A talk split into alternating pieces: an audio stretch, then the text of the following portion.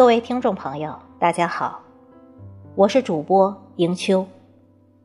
今天为您推荐的是吴冠中的散文，题目是《等待》。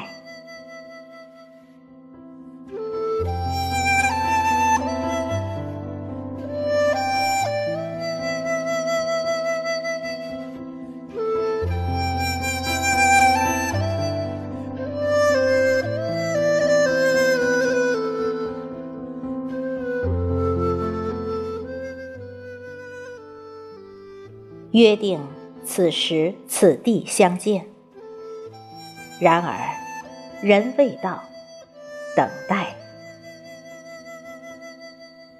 月上柳梢头，人约黄昏后，是甜蜜的回忆，或等待的惆怅。从等妈妈回来，到倚门望子，家家都在等待。等待花开，等待结果，果子熟了，还等待，等待明年。邮递员给人们带来等待的谜底，如今满大街大哥大，等待的已不是书信。等待集合，等待排队，等待通知。等待早请示晚汇报，等待废话连篇的报告会的结束，等待典礼开始，等待误点的航班。等待是贼，窃走人们的光阴。如果能用电脑统计每人一生中浪费于等待的长长短短的时数之总和，必。吃一惊，人命半条。然而，不得不等待。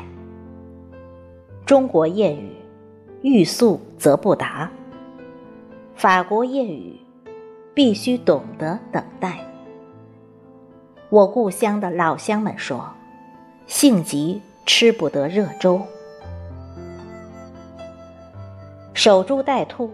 嘲笑蠢人，但也因确曾有兔子撞到了他的怀里，才令他萌生了等待这一不费劲的非分之想。希冀在等待中获兔子的人，岂止守株者？小学生等待上中学，中学生等待上大学，大学生。等待满意的职业，美好的家庭。人生是条长长的链子，等待是各环节链子间的纽带。引人入胜的风景，远处有亭台，人们朝亭台走去。到了亭台，更远处有溶洞，于是奔向溶洞。溶洞又非终点，更远处有瀑布。人们因此不顾疲劳，不断的前进。引人走向远处，是由于亭台、溶洞、瀑布的魅力。人们在人生道路喜欢未来的景点，等待，寄寓于希望，希望。依偎着等待，